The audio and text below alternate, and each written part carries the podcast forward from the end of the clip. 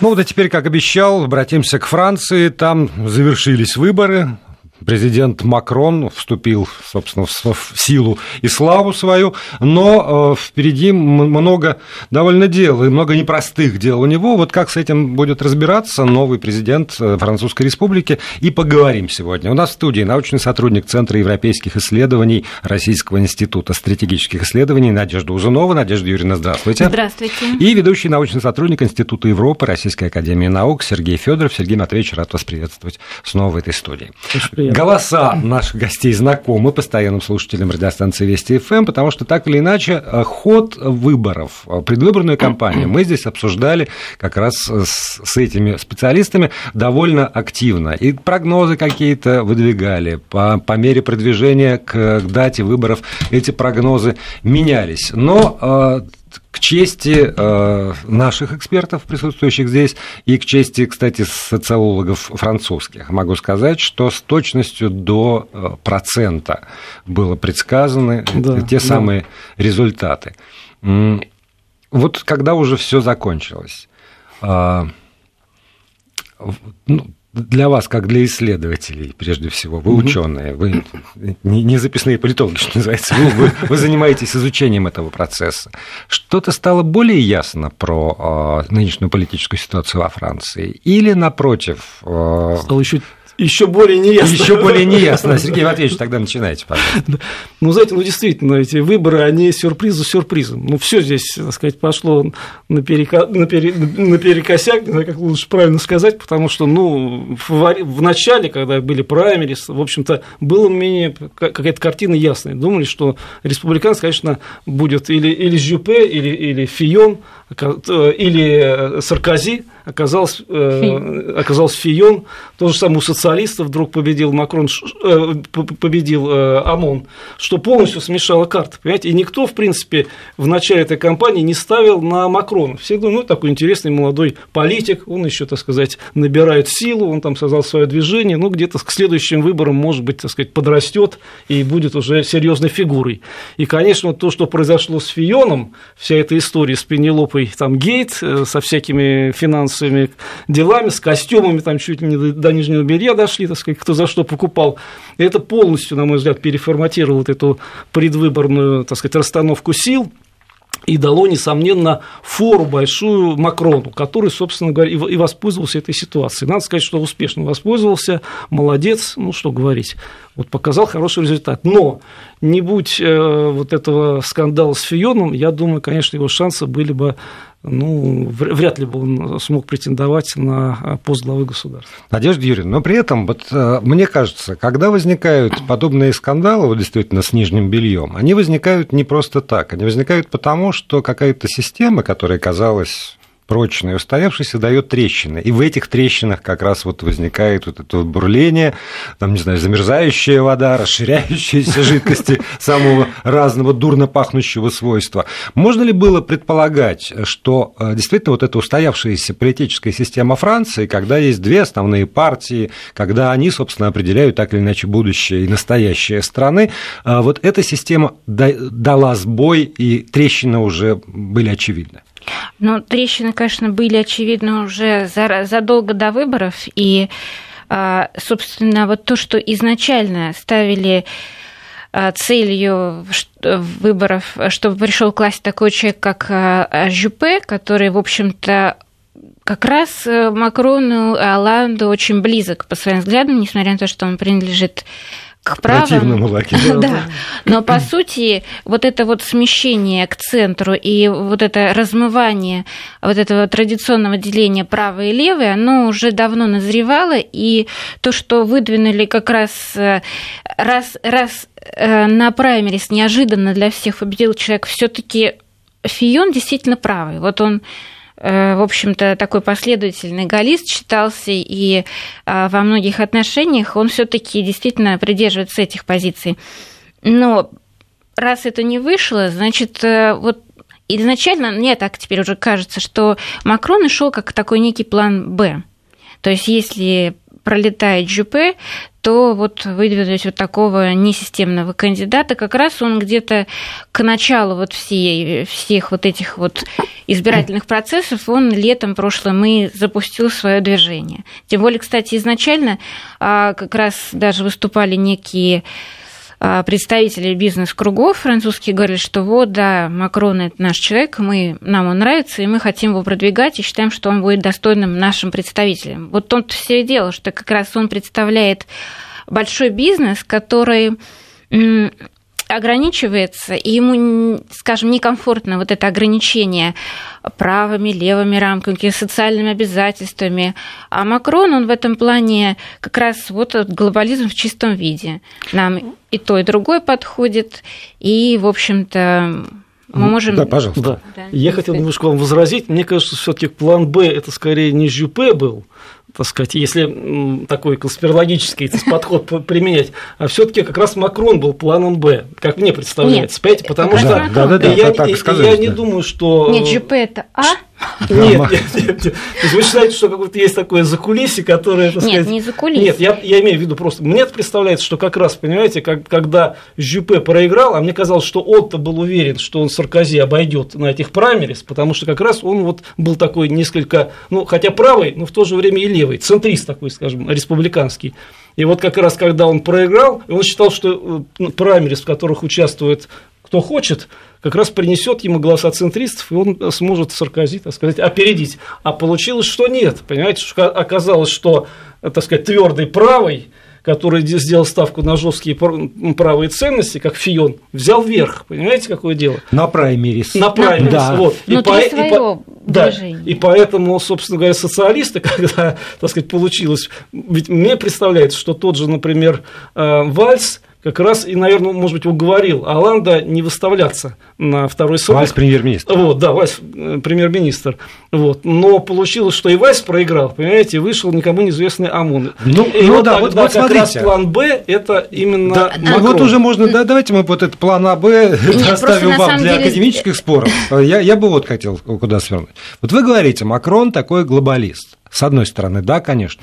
С другой стороны, я вот смотрю на э, действительность многих стран, включая и нашу, кстати, страну, и я понимаю, что в обществе есть действительно запрос на центр крайности, Конечно. правые крайности, левые Конечно. крайности. Слушайте, нам нужна стабильность, уверенность в завтрашнем дне, хоть черт лысый, хоть Макрон, понимаете, вот но если человек действительно вот выступает, формулирует как-то вот эти вот серединные ценности и более-менее серединную политику, вот пусть лучше он.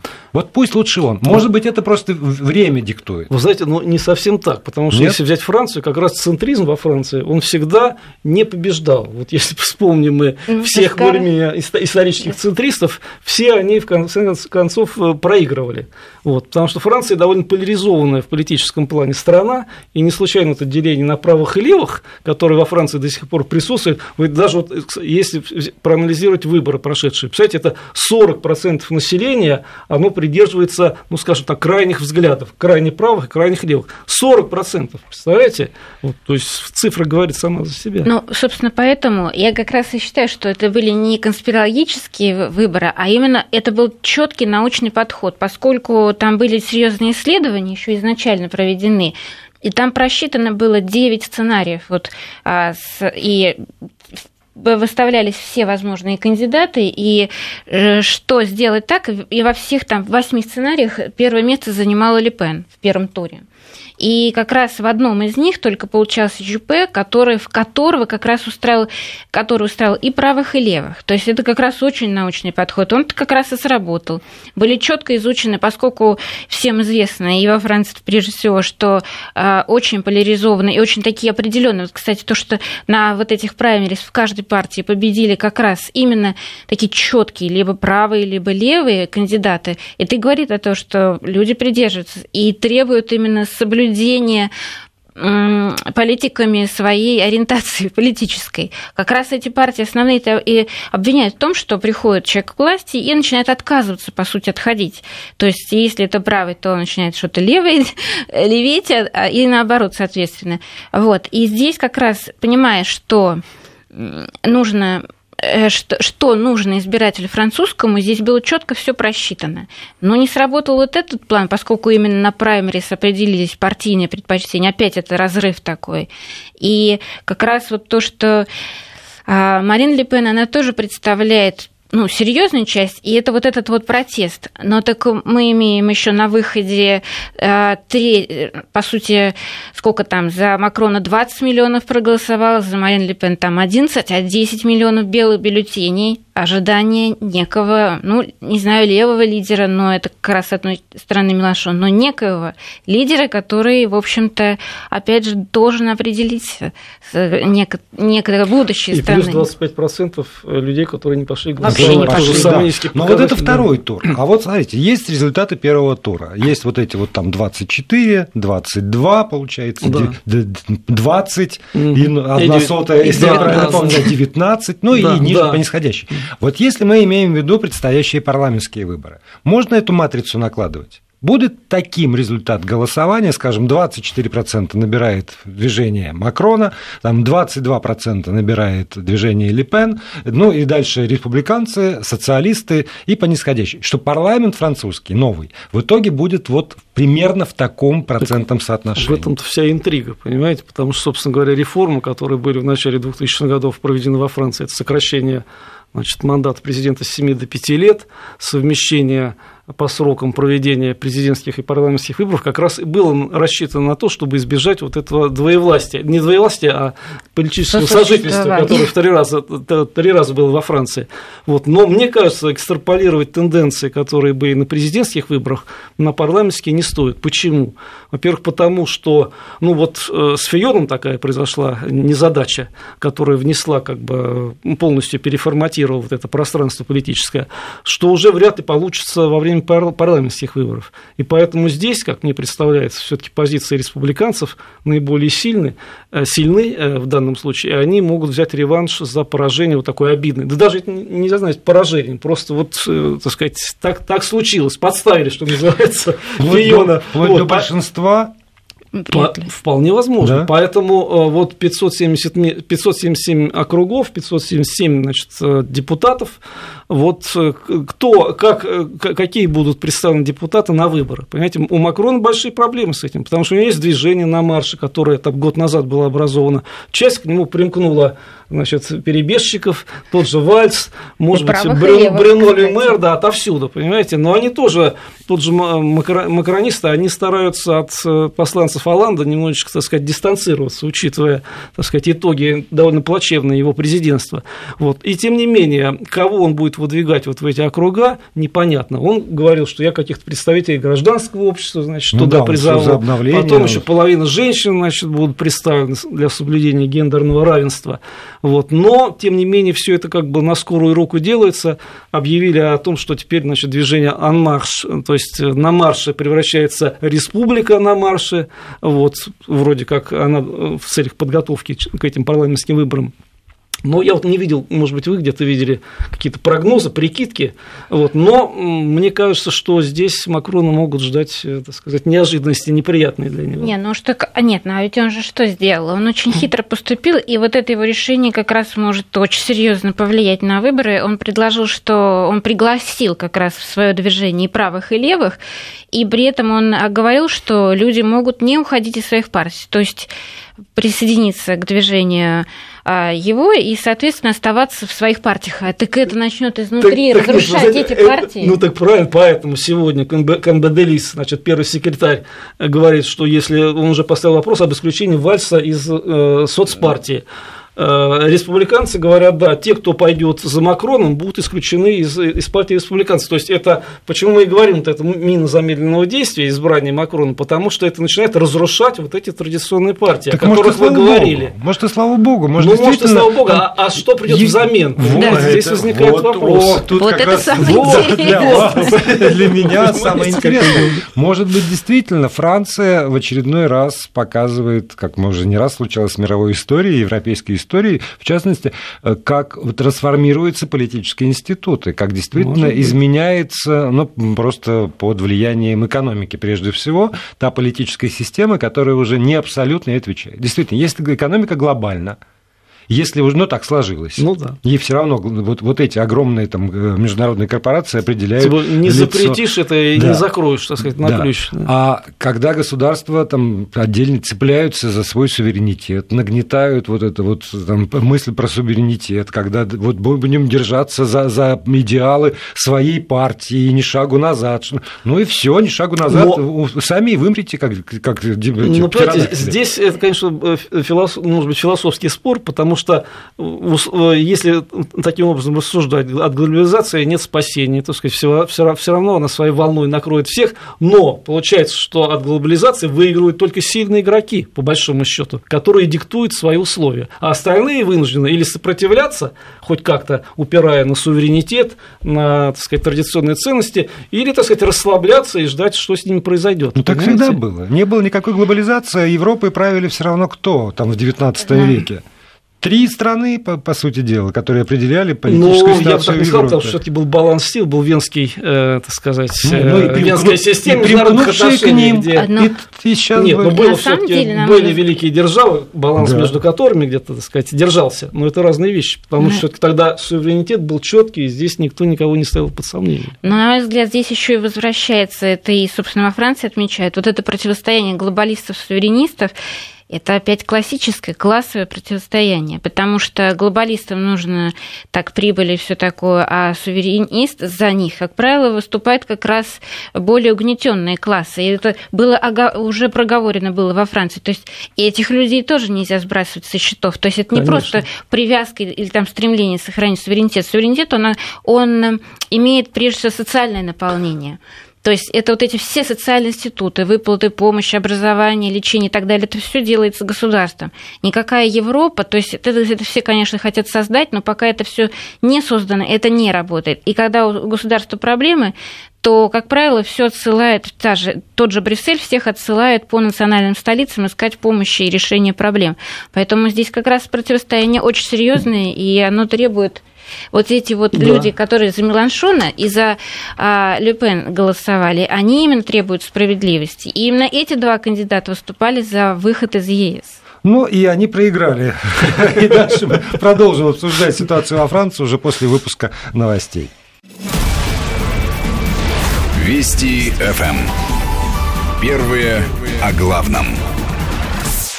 Продолжаем разговор про Францию. Напомню, сегодня у нас в студии ведущий научный сотрудник Института Европы Российской Академии Наук Сергей Федоров и научный сотрудник Центра европейских исследований РИСИ Надежда Узунова. Если у вас по ходу этого разговора возникают какие-нибудь вопросы, то не, можете писать. э, Есть WhatsApp и Viber 8 903 176 363 и 5533 – это короткий номер для ваших смс-сообщений. Слово «Вести». Не забывайте писать в начале, чтобы это пришло сюда, в эту студию. Вот, э, уважаемые гости, есть, э, есть молодой Макрон, есть его предвыборная кампания, есть его даже очень э, ответственные планы пересмотреть политическую си- систему выборов во Франции, а, отказаться от мажоритарной системы хотя бы частично по выборам в Нижнюю палату, сократить число и сенаторов, и депутатов Нижней палаты. И э, возникает вопрос, вот это для чего? Все равно так иначе, с какой-то целью. Что, что это даст э, ему лично, и что это, ну, я не думаю, что он выходит к избирателю и говорит, я для себя хочу вот... Да, значит, он должен мотивировать как-то, насколько лучше это будет для страны. Вот совпадает ли это лучше как-то? Ну, конечно, там Макрон еще, когда он не, не приближался, так сказать, к президентскому дворцу, еще задолго до него говорил на одном из своих митингов о необходимости введения частично пропорциональной системы голосования. Ну, очевидно, понимаете, потому что как не относиться к этому национальному фронту, некоторые его считают за экстремистский, там чуть ли не фашистский, там вишистский, там всякие, всякие ярлыки клеются, но тем не менее э, ненормально, когда за 30% населения его поддерживают, условно, да, имеется всего лишь один э, депутат о- от них, э, Марион Марешаль, которая, кстати говоря, Уходит. разругалась теперь со с Мариной Ле Пен, и, кстати, своей тети и подрывает ее позиции перед парламентскими выборами.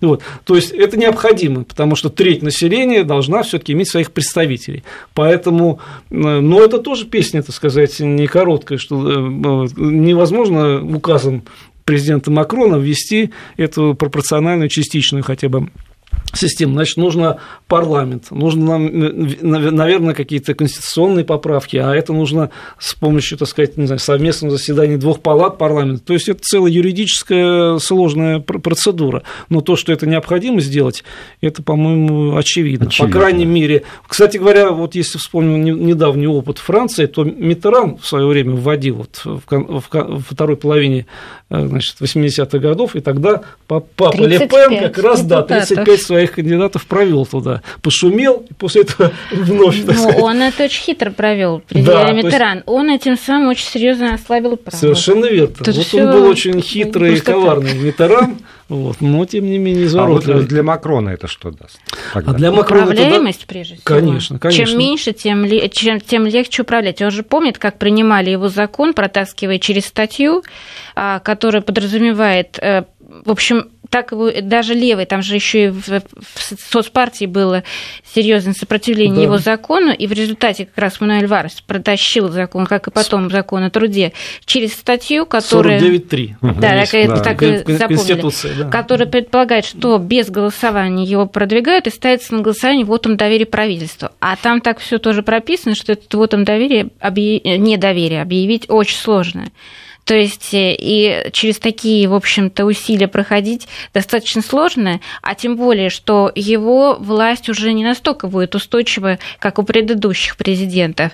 То есть если он получит его, свое большинство, то оно будет очень такое колеблющееся, и оно будет очень небольшим. Не, ну вот это когда касается сокращения количества депутатов, это я понимаю, но так, тогда он обрекает себя на то, что фракция его главной противницы увеличится соответственно, появится на, на парламентской трибуне возможность да, ну, говорить мне, много и открыто мне против. кажется, что это, хотя вот с этим предложением там уменьшить на треть, по-моему, и не только он, кстати говоря, об этом говорил, и Лепен говорил, и Меланшон, по-моему, тоже об этом говорил. Это назрело просто, да? Ну, вы знаете, мне это кажется, что как раз э, до этого не дойдет все равно, потому что, а, типа, кто потому что, извините меня, а получать 6 тысяч евро в месяц плюс всякие там надбавки, я думаю, таких желающих желающих во Франции немало.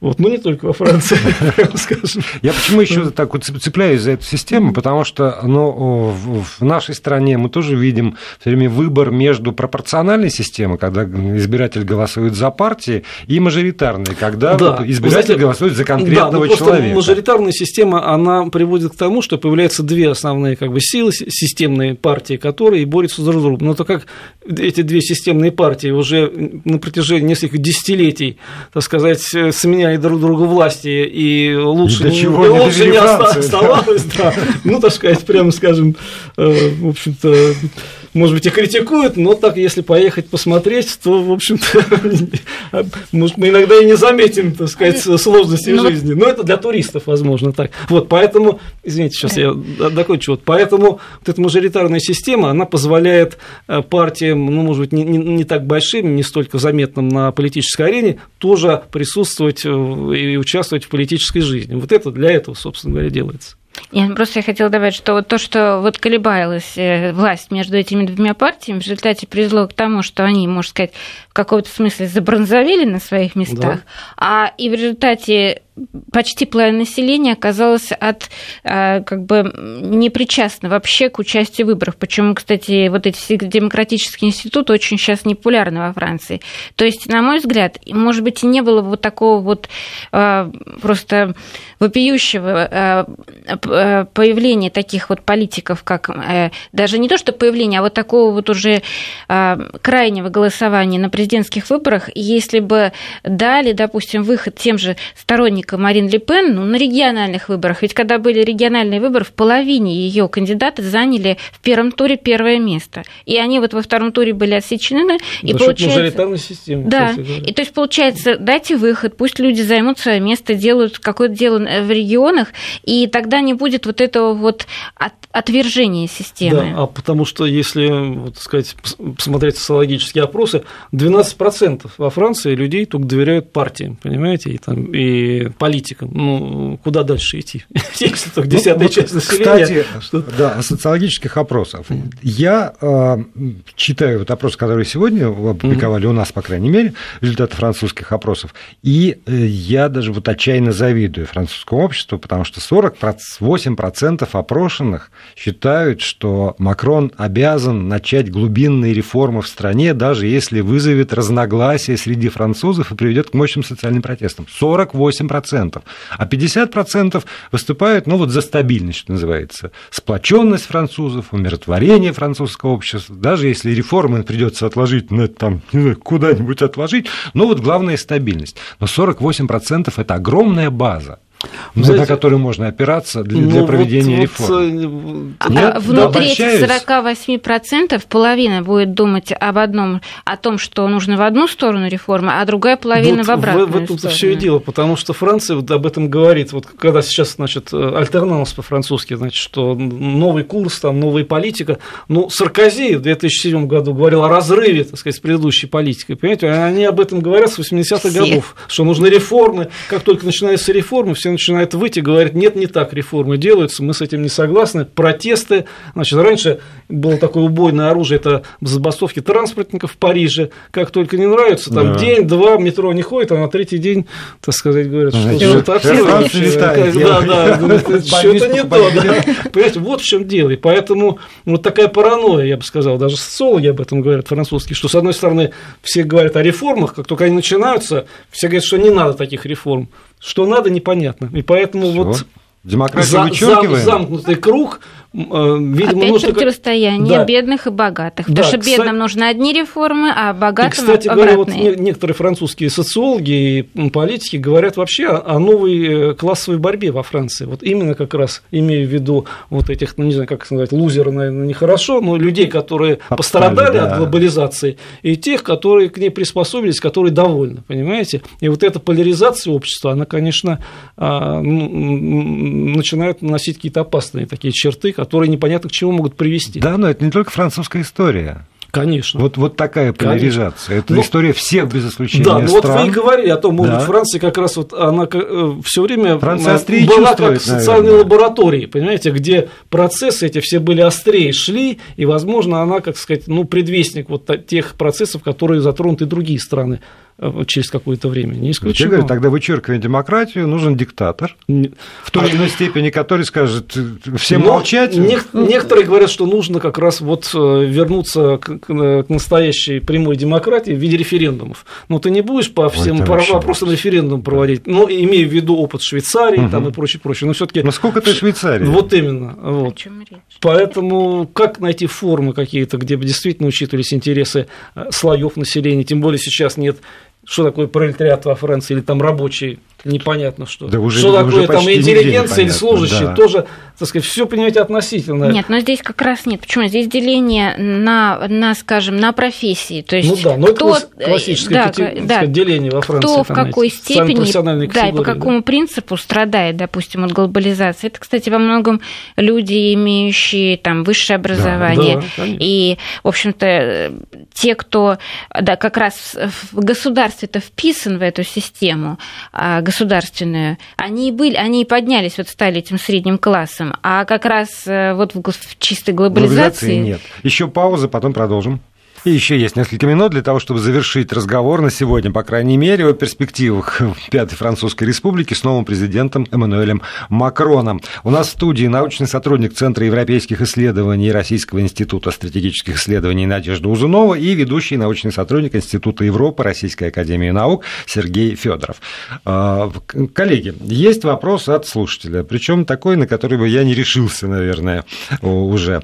Какой интерес России от Макрона Ле Фиона через черточку. Не все ли нам равно?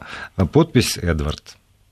Ну, действительно, но так или иначе. Ну, с Эдвардом, конечно, можно согласиться, потому что человек, который живет, так сказать, своими заботами, ежедневными какими-то проблемами, какой там Макрон, какой Фион, так сказать, чего они там ну, спорят, чего не поделили, вот, я все понимаю, но тем не менее, понимаете, потому что все таки мы, э, даже наши люди, которые далеки, может быть, от какой-то международной проблематики, интересуются, тем не менее, международной повесткой дня, и в такой стране важной в Европе, как Франция, нам, конечно, не безразлично, кто пришел к власти, как он относится к России, какие у нас сложатся отношения, тем более с учетом того, что э, известно, так сказать, период обострения сложностей в наших отношениях с ЕС, ну и с отдельными странами.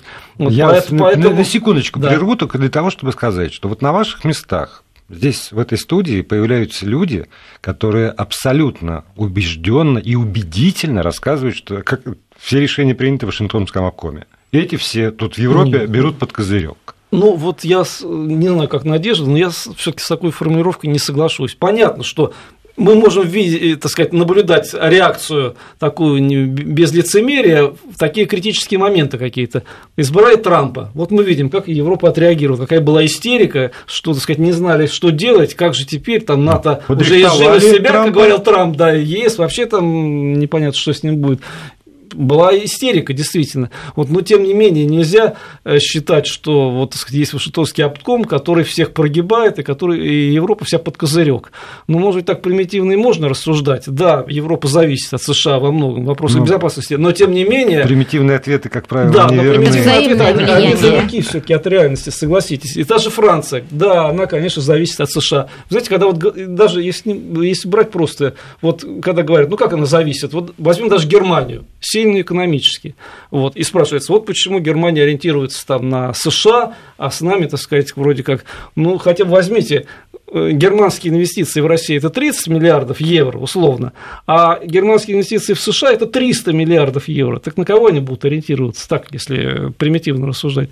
То же самое про Францию можно сказать. Вот, поэтому здесь вот эти моменты мы должны их понимать, не строить иллюзий. Вот, но считать, что Европа, она такой, ну, совсем вассал, так сказать, ничего из себя не представляет, я бы все-таки постерегся от крайних оценок. Конечно, Европа, в том числе и Франция, в ее генетическом коде, э, так сказать, внешнеполитическом, э, вот, так сказать, все-таки присуще то, что заложил когда-то Деголь, что Франция должна иметь свой голос, свою позицию на международной арене. Конечно, в рамках, так сказать, западной коалиции, но тем не менее, она всегда проявлял самостоятельность. И это будет и дальше. Будет Тенденция... и Макрон.